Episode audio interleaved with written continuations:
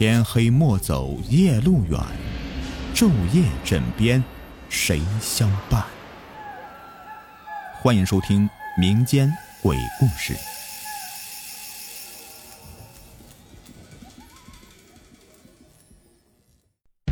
你们好，我是雨田。今天的故事的名字叫做《肇事逃逸》。刘明和朋友陶四海去吃饭，回来路上撞飞两个人。陶四海想都没想，趁四周无人，加大油门离开现场。两个人心里打起了鼓，陶四海更是紧张的要命。他开车子在公路上面画龙，这样下去的话，非再出事不可。刘明接过方向盘，让陶四海安定安定。他俩是汽车公司的司机，开别人的车子一个月也挣不了几个钱。出了这事儿，饭碗肯定是保不住了。陶四海悔恨不已，都怪安全意识淡薄，酒后开车才酿出这桩祸事来。要是被逮着，肯定是要坐牢了。就是不坐牢，赔死者的钱他一辈子也挣不来呀。陶四海是越想越后怕，越怕越催促刘明快开。刘明是一个刚拿到绿卡的新手，又沾了点酒，哪受得住他这样的一个催命啊！一紧张，在一个拐弯处，差点和一辆大卡车相撞。他猛打方向盘，结果连人带车一起飞进了路边的旱沟里。刘明一下子失去知觉，等他醒来以后，才发现自己在离车十多米远的草地上，车子扭曲成一团。他看着车子，心里难受的要命。本来要逃跑走的，没想到还是搭上一条命。他站起来，活动一下四肢，发现并没有大碍，这真是一个奇迹。刘明朝车子走过去，让他没有想到的是，陶四海竟然没有在车里。四周找了个遍儿，也没找到。刘明心想：“难道这小子跑了？那他的命比我还大。”他呆呆的沉思片刻，突然发觉这样自己很危险。肇事以后他才开的车，若是陶四海硬说是他撞的人，他浑身是嘴，那也说不清啊。这小子要真是这么阴险，那可要倒大霉了。此地不宜久留，还是先走为妙。刘明没有回家。他隐姓埋名的在外面闲逛了两个来月，他吃不好穿不暖，连电话都不敢往家里打一个。有时他也在想，自己到底是在干什么？人又不是自己撞的，干嘛要这么的躲躲藏藏呢？警察是不会冤枉好人的，回去说明白不就行了吗？终于，他抱着这个念头走进了警察局。进去以后打听才知道，那事儿已经结案了。被撞的两个路人是当场死亡，肇事者在逃逸的路上，车子翻到沟里，也死于非命。陶四海要真的死了，自己应该是第一个知道的，怎么当时就没有发现他的尸首呢？更让他奇怪的是，警察竟然说肇事死者是刘明。刘明惊讶的下巴差点脱了臼。这个结果让他不寒而栗。刘明回到家里，二老像两节木棍子桩子一样，好半天没有反应过来。父亲颤抖着嘴唇说道：“小明，回来了。”母亲扭过头去擦眼泪。刘明也很激动：“爸妈，儿子回来了。儿子不孝，走这么久也没给你们捎个信儿。家里怎么样了？”一切都还好吧？三个人唠起家常。刘明突然说：“他肚子饿了，想吃娘摊的煎饼。”母亲一听，眼泪又掉下来了，马上起身去给他张罗。刘明津津有味的吃着母亲刚摊的煎饼，吃的是那么的惬意。父亲看着刘明，泪花在眼里打转。孩子。慢点吃，没人跟你抢。然后又问他：“这次回来有什么事吗？是不是有什么未了的心愿呢？”父亲自顾自的说道：“嗯，那下面一定很苦吧？哎呀，这都是你的命啊！你要是有什么需要的话，就跟爸说，等给你上坟的时候，爸给你带去。”刘明越听越不对劲了，他疑惑的问道：“爸，你在说什么？什么未了的心愿？什么给我上坟的时候？嗯，难道我死了？”父亲的眼泪终于流了下来。孩子，你的确死了呀！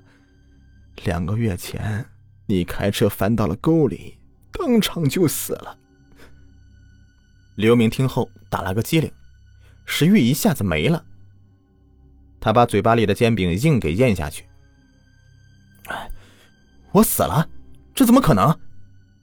怎么不可能啊？我给你收的尸，你两条腿都折了，断了肋骨，插到肺里，但你的脸一点伤也没有。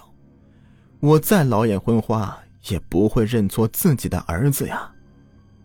把你拉回来以后。我和你娘舍不得让人家烧了你，连夜把你埋到了林场里，墓碑还是我亲自刻的呢。刘明听完父亲的话以后，犹如头上响一个炸雷，他心想：难怪我一回来，父母就这么反常，原来把我当鬼了。刘明说他没有死，不是鬼，父亲却坚决不相信，说。我儿子死了，这绝对错不了。你要是鬼，你就是我儿子；你要不是鬼，那你就不是我儿子。刘明又好气又好笑。我要不是你儿子，我冒充他干什么？我真的没死啊！他把这段时间的经历详详细细的给二老说了一遍，母亲信了八九成，父亲却依旧是固执己见。父亲说。哎这样吧，我出几个问题考考你，你要真的是我儿子，准能够答上来。刘明点头答应。父亲问他，他母亲的生日是多少？刘明一听，皱起眉头。他用心想了想，只是有些模糊的记忆。他思量着，哎，这，哎，爸，妈。我知道我平时对你们照顾不够，我以后啊一定会好好的对你们。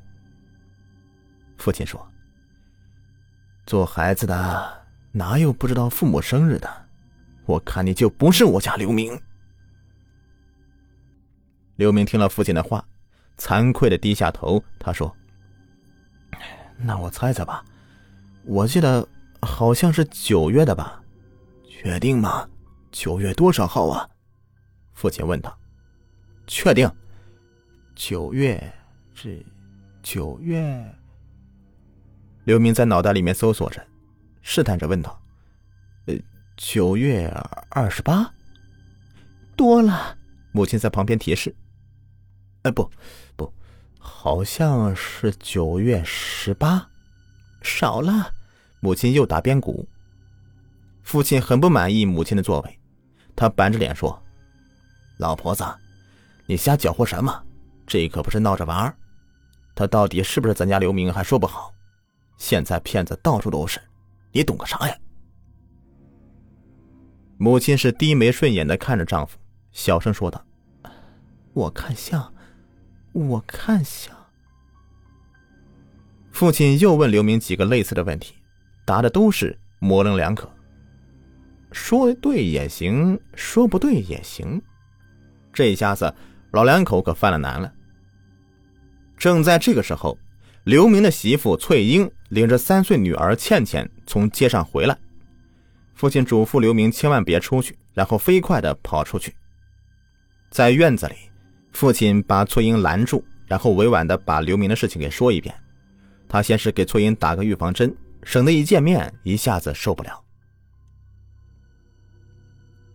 翠英进到屋里。上下打量着刘明，眼里闪着泪花。